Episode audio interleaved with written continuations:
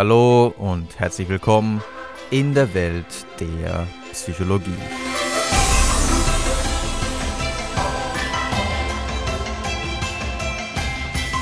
Die Marshmallow-Experimente von Walter Mischel messen sie wirklich Selbstkontrolle.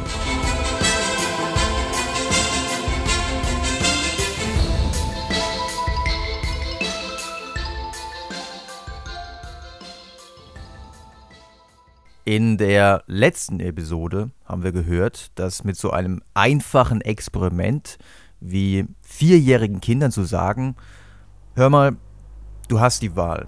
Du kannst entweder jetzt ein Marshmallow haben oder eine andere Süßigkeit, je nachdem, was das Kind gerne mag. Oder du wartest, bis ich wiederkomme, weil ich muss jetzt schnell was erledigen. Und dann bekommst du zwei Marshmallows. Mit diesem simplen Experiment, das die Fähigkeit zum Belohnungsaufschub messen sollte, ließ sich erstaunlicherweise die akademische Kompetenz, die soziale Kompetenz, die aber auch die Fähigkeit mit Problemen im Allgemeinen umzugehen, zehn Jahre später, also die Kinder waren jetzt circa 14 Jahre alt, zehn Jahre später vorhersagen. Und damit nicht genug. Walter Mischel, der durch diese Experimente zu Weltruhm gelang, berichtete in einer späteren Studie sogar einen enormen Zusammenhang zwischen der Fähigkeit, auf das zweite Marshmallow zu warten und den Leistungen im amerikanischen Studierfähigkeitstest, also dem SAT. Wenngleich wir auch gehört haben, dass diese ersten Schätzungen wohl teilweise etwas übertrieben waren, so haben wir auch gehört, dass es mittlerweile eine große Replikationsstudie gab mit 966 Versuchspersonen, in denen die Ergebnisse zumindest in der Tendenz bestätigt werden konnten. Und genau diese Studie stellt aber auch eine weitere wichtige Frage und sie trägt diese Frage sogar im Titel, denn die Studie von Duckworth, Tsukayama und Kirby trägt den Titel Is it really self-control? Examining the predictive power of the delay of gratification task. Misst die Delay of Gratification Task wirklich Selbstkontrolle? Seit dem Beginn der Forschung zum Belohnungsaufschub gab es eigentlich nie einen Zweifel daran, dass es hier um Selbstkontrolle geht. Und wenn man sich die Videos mit den Kindern anschaut, die mit sich kämpfen, die sich die Augen zuhalten, die versuchen sich irgendwie abzulenken, dann würde man eigentlich auch nicht auf die Idee kommen, dass es hier um was anderes gehen könnte.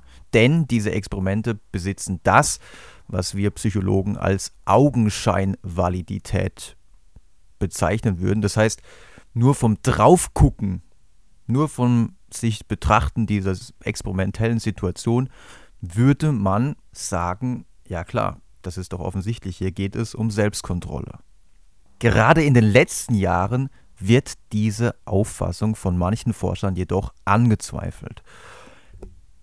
Könnte es nicht sein, und genau darum geht es in der Studie von Duckworth, Tsukayama und Kirby, könnte es nicht sein, dass die Fähigkeit zum Belohnungsaufschub, die man in diesem Marshmallow-Experiment zeigt, nicht ein Ausdruck von Intelligenz ist? Schließlich sind die Kinder doch hier mit einem Problem konfrontiert, für das sie eine intelligente Lösung finden müssen. Und manche Kinder sind eben so clever, dass sie auf die Idee kommen, naja, ich muss einfach über was anderes nachdenken. Oder, naja, ich halte mir einfach die Augen zu. Oder ich wende dem Marshmallow den Rücken zu. Das heißt, sich hier eine Strategie zu überlegen, könnte auch einfach ein Zeichen für Intelligenz sein. Und Intelligenz, das weiß man, ist ja ein guter Prädiktor für fast alles und natürlich insbesondere für akademische Leistungen. Das heißt, vielleicht misst das Marshmallow-Experiment Intelligenz und Intelligenz ist der Prädiktor für die guten Schulnoten zehn Jahre später oder die besseren Leistungen im SAT-Test 14 Jahre später. Um jetzt zu überprüfen, was die Delay of Gratification Task wirklich misst, hat man die 966 Vierjährigen nicht nur das Marshmallow-Experiment absolvieren lassen, sondern man hat auch noch ihre Selbstkontrolle erfasst, zum einen durch ihre Lehrer. Die mussten dann so Items beantworten wie, ja, wenn ich dem Kind eine Aufgabe gebe, dann äh, verliert es sich häufig in Tagträumereien, obwohl es eigentlich zuhören sollte. Zudem hat man auch die Kinder selbst befragt. Um die Intelligenz zu erfassen, hat man sie einfach natürlich Intelligenztests bearbeiten lassen. Und erstaunlicherweise hing die Leistung im Marshmallow-Experiment höher mit der Intelligenz zusammen als mit der erfassten Selbstkontrolle.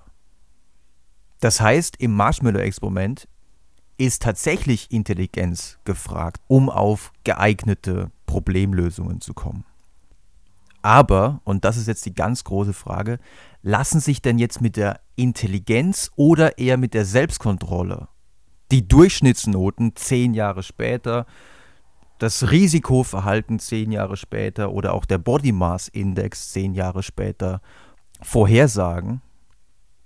Und genau diese drei Faktoren, die ich gerade genannt habe, Durchschnittsnoten in der 8., 9. Klasse, das Risikoverhalten oder auch der Body Mass Index, also ob jemand übergewichtig ist oder nicht, genau diese drei Faktoren ließen sich eben nicht durch die Intelligenz erklären, sondern durch die Selbstkontrolle. Die Intelligenz wiederum, und das macht durchaus Sinn, konnte zu einem hohen Maß, und das zeigt durchaus, dass Intelligenz ein recht stabiles Persönlichkeitsmerkmal ist, mit der Intelligenz im Alter von vier Jahren konnte man sehr gut die Leistungen in einem standardisierten Leistungstest vorhersagen. Ein standardisierter Leistungstest ist zum Beispiel der PISA-Test. Und ich sage mal so, dieses Ergebnis spricht auch dafür, dass diese Leistungstests in erster Linie die Intelligenz erfassen. Also PISA ist zu einem großen Teil auch ein Intelligenztest. Halten wir also fest, beim Marshmallow-Experiment spielt Intelligenz eine wichtige Rolle. Sie ist sogar tendenziell wichtiger als die Selbstkontrolle, aber die prädiktive Kraft des Marshmallow-Experiments, also die Vorhersagekraft des Marshmallow-Experiments, rührt in erster Linie von der Selbstkontrolle, die eben auch gefragt ist, wenn es darum geht, sich zu entscheiden, ein Marshmallow oder zwei, oder sich zu entscheiden, schaue ich jetzt Fernsehen oder gehe doch lieber lernen.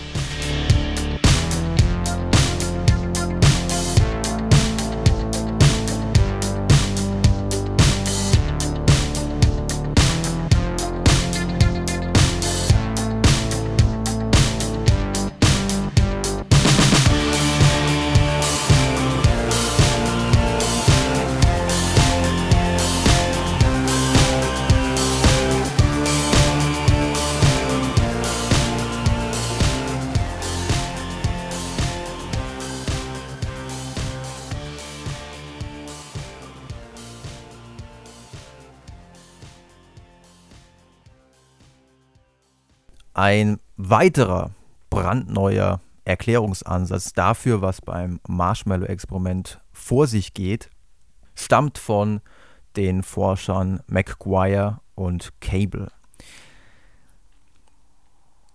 Sie geben in ihrer Studie zu bedenken, dass es doch eigentlich auf den ersten Blick ziemlich irrational ist, was die Kinder machen. Warum sollte ein Kind das jetzt drei oder vier oder fünf Minuten gewartet hat und doch eigentlich damit rechnen müsste, dass die Wahrscheinlichkeit, die größere Belohnung, die beiden Marshmallows jetzt zu bekommen, größer sein müsste als noch am Anfang, warum sollte dieses Kind auf einmal aufgeben?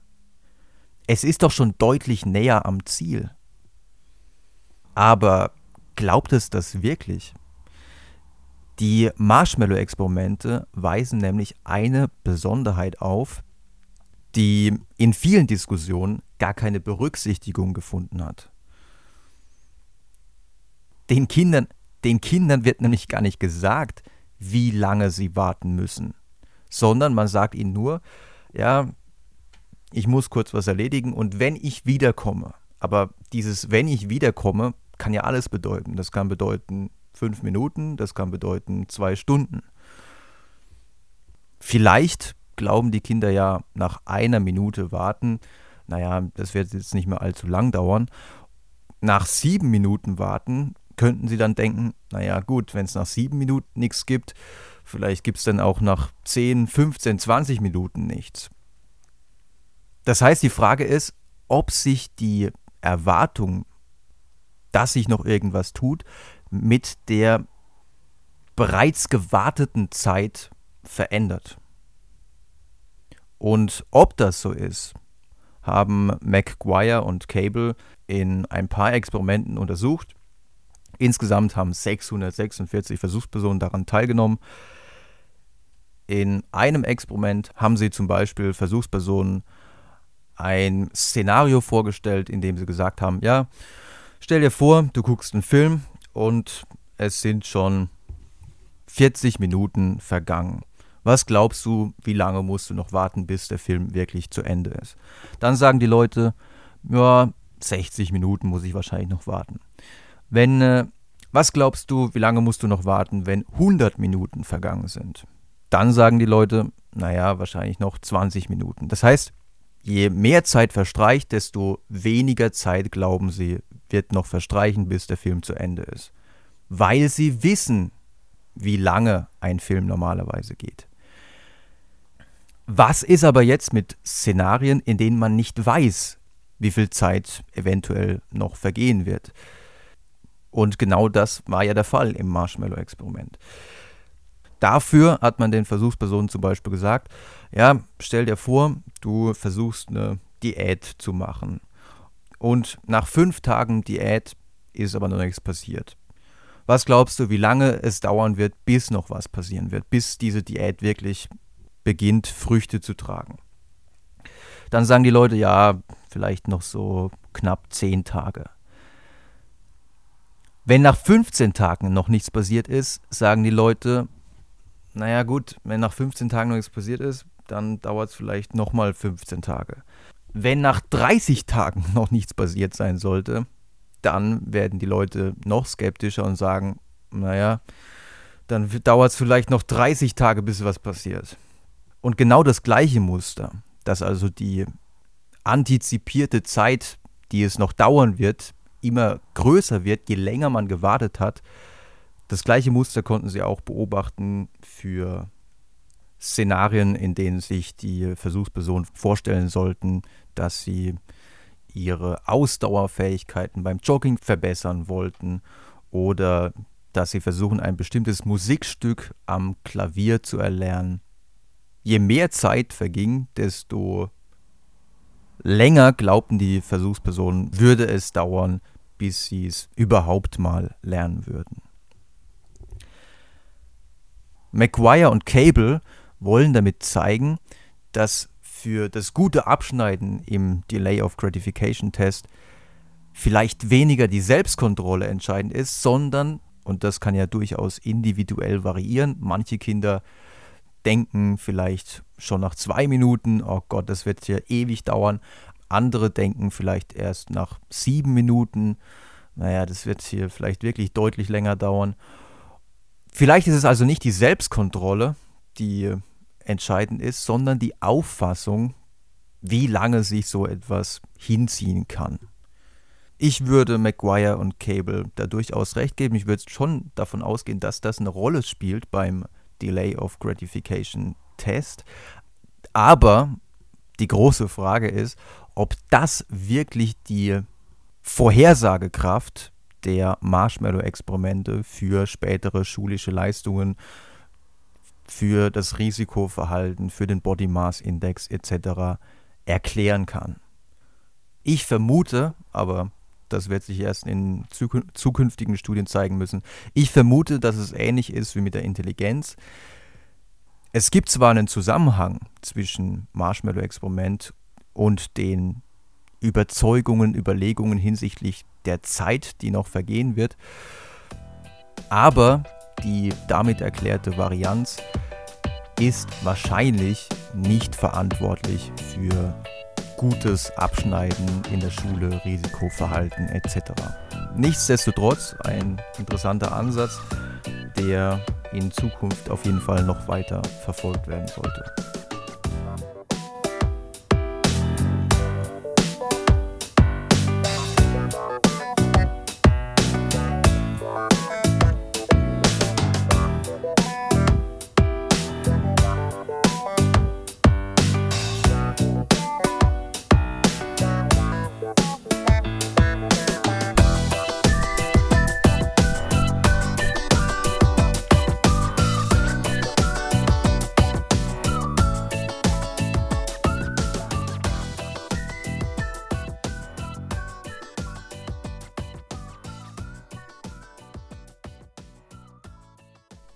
Man kann davon ausgehen, dass die Kinder im Marshmallow-Experiment die ganze Zeit am Abwägen sind. Lohnt sich der ganze Aufwand? Lohnt es sich, auf dieses zweite Marshmallow zu warten? Und wenn ich mir nicht ganz sicher bin, ob ich diesem Versuchsleiter überhaupt trauen kann, kommt er überhaupt wieder? Ich kenne den ja eigentlich kaum. Kann ich dem trauen? Wenn ich daran zweifle, dass auf den Verlass ist, dann breche ich das Experiment ab. Ob ich Belohnungen aufschiebe, hängt also auch vom Vertrauen ab, das ich dem Versuchsleiter entgegenbringe. Und genau das ist der Titel. Und genau das, also fast genau das ist der Titel der nächsten Studie, die da heißt Delaying Gratification Depends on Social Trust. In dieser Studie wurden zwei Experimente durchgeführt. Am ersten Experiment haben 78 erwachsene Versuchspersonen teilgenommen. Und alles, was man gemacht hat, war den Versuchspersonen Fallbeschreibungen zu geben von drei unterschiedlich vertrauenswürdigen Verhandlungspartnern. Person A galt als sehr vertrauenswürdig, Person B ja, eher so neutral und Person C als überhaupt nicht vertrauenswürdig. Und die Versuchspersonen sollten sich überlegen, naja, mit welcher Person könnte ich mir am ehesten vorstellen, eine Belohnung aufzuschieben? Und ein typisches Item, das Sie bearbeiten sollten, war demzufolge, wenn der Person A, also die vertrauenswürdige Person, 40 Dollar jetzt oder 65 Dollar in 70 Tagen anbieten würde, wofür würdest du dich entscheiden? Und die Ergebnisse waren eindeutig und das ist jetzt nicht allzu überraschend. Wenn die Person als sehr vertrauenswürdig angesehen wurde, waren die Probanden viel eher bereit, eine Belohnung aufzuschieben. Dieses erste Experiment hatte allerdings die eine oder andere Schwäche. Man hatte nämlich jeder Versuchsperson alle drei Verhandlungspartner vorgestellt, also den vertrauenswürdigen, den neutralen und den überhaupt nicht vertrauenswürdigen. Und das könnte dazu geführt haben, wenn man der Reihe nach diese Aufgaben bearbeitet, dass die Versuchspersonen doch irgendwann die Hypothese rausbekommen haben und dann sich entsprechend der Hypothese, je vertrauenswürdiger jemand ist, desto eher bin ich zum Belohnungsaufschub bereit, sich dann auch irgendwann sozial erwünscht und entsprechender Hypothese verhalten haben. Deswegen hat man im zweiten Experiment drei Gruppen gebildet und jeder Gruppe wurde nur eine Person vorgestellt. Diesmal war den Fallbeschreibungen auch noch ein Bild beigefügt und diese Bilder von den vermeintlichen Verhandlungspartnern waren so ausgewählt, dass sie einmal sehr vertrauenswürdig aussahen. Das kann man erreichen, indem man zum Beispiel die Augen ein bisschen größer macht. Dann entsteht so ein Babyface-artiges Gesicht. Also das waren keine Gesichter von realen Personen, sondern es waren computergenerierte Personen. Und bei der wenig vertrauenswürdigen Person hat man zum Beispiel die Augen nicht nur kleiner gemacht, sondern die Augen auch ein bisschen näher zusammengeschoben. Und das erzeugt dann ja einen fieseren Gesichtsausdruck. Im Ergebnis zeigte sich, dass insbesondere diesen Personen mit dem fieseren Gesichtsausdruck die Probanden nicht trauten und sich lieber für die sofortige Belohnung entschieden. Interessanterweise gab es jedoch keinen Unterschied zwischen der neutralen Bedingung und der Bedingung, in denen den Versuchspersonen eine sehr vertrauenswürdige Person präsentiert worden war. Zum Abschluss noch eine wirklich schöne, fiese Studie, die auch erst vor kurzem publiziert wurde, 2013 im Journal Cognition. Insgesamt 28 Kinder, das ist auf jeden Fall eine Schwäche dieser Studie, das sind nicht gerade viel. 28 Kinder im Alter von circa vier bis sechs Jahren wurden auf zwei Versuchsbedingungen verteilt. In der einen Bedingung bekamen sie es mit einem verlässlichen, vertrauenswürdigen Versuchsleiter zu tun, während in der anderen auf den Versuchsleiter kein Verlass war. Denn vor dem eigentlichen Marshmallow-Experiment hat man schon so einen kleinen Probedurchlauf mit ihnen durchgeführt. Und zwar hat man gesagt, ja, guck mal, ich habe hier ähm, ein paar alte Malstifte, mit denen du malen könntest. Aber, ich muss jetzt kurz raus, wenn du wartest, dann bringe ich dir einen großen Pack mit ganz, ganz neuen Malstiften mit. Und das hat man dem Kind auch gezeigt. Ja, die kannst du dann bekommen, ja. Warte kurz und dann bringe ich dir die ganz tollen Stifte mit. Man hat es nicht nur mit Stiften gemacht, sondern auch noch mit anderen Sachen, um da eine gewisse Variation zu haben. In der vertrauenswürdigen Bedingung kam der Versuchsleiter nach zweieinhalb Minuten wirklich mit diesen tollen Malstiften zurück. In der fiesen Bedingung kam der Versuchsleiter zurück und hat gesagt, ah, es tut mir echt leid, aber ich habe einen Fehler gemacht. Ich kann dir die tollen Malstifte leider nicht geben. Aber du kannst dafür mit denen hier ein bisschen malen. Also mit den abgenutzten, schäbigen Malstiften. Dann hat man geschaut, wenn wir jetzt mit beiden Gruppen das Marshmallow, das Original Marshmallow-Experiment durchführen, wie lange warten die Kinder? Und es gab einen gigantischen Effekt. Kinder, die zuvor erfahren hatten, dass auf den Versuchsleiter kein Verlass ist, warteten im Durchschnitt nur drei Minuten und zwei Sekunden, während die Kinder in der anderen Gruppe die mit dem verlässlichen Versuchsleiter zu tun hatten, die warteten immerhin 12,2 Minuten im Durchschnitt. Also viele haben wirklich bis zum Ende gewartet. Das heißt, auch dieses Experiment spricht dafür, dass das Vertrauen, das das Kind einer Person gegenüber zeigt, für das Abschneiden im Marshmallow-Experiment von Bedeutung ist.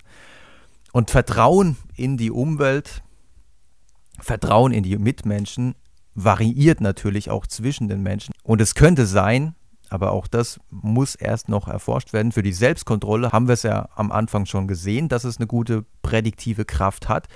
Es könnte sein, also ich finde es zumindest einleuchtend, dass auch das Vertrauen, das man in die Mitmenschen, in die Umwelt hat, langfristig natürlich auch von Vorteil ist, wenn es um schulische Leistungen geht, wenn es um Risikoverhalten geht oder andere Faktoren.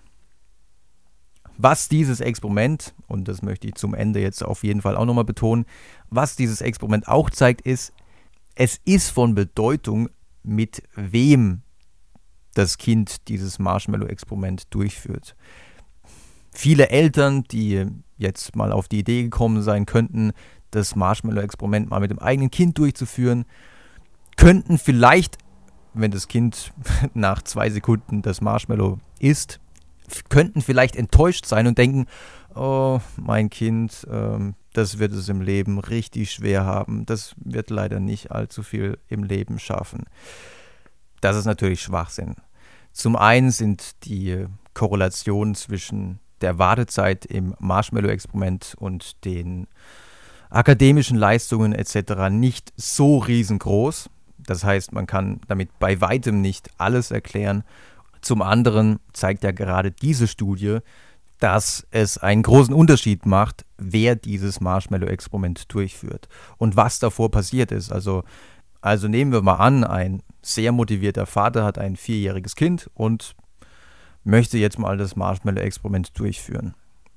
Wie sehr das Kind dem Vater vertraut, dass er auch wirklich dieses zweite Marshmallow rausrückt, hängt natürlich zum einen von der allgemeinen Beziehung zwischen Vater und Kind ab. Zum anderen hängt es aber auch davon ab, was zuvor passiert ist in der Familie. Also wenn zufälligerweise zwei Stunden zuvor dem Kind die Lieblingssendung verboten wurde, obwohl es eigentlich einen Deal mit den Eltern hat, dass es das immer wieder gucken darf, aber weil das Zimmer von dem Kind aussieht, als hätten da zwei Bomben eingeschlagen, haben die Eltern das ausnahmsweise verboten. Und wenn ich dann das Marshmallow-Experiment durchführe, ist klar, dass das Kind dann etwas misstrauischer ist als normalerweise.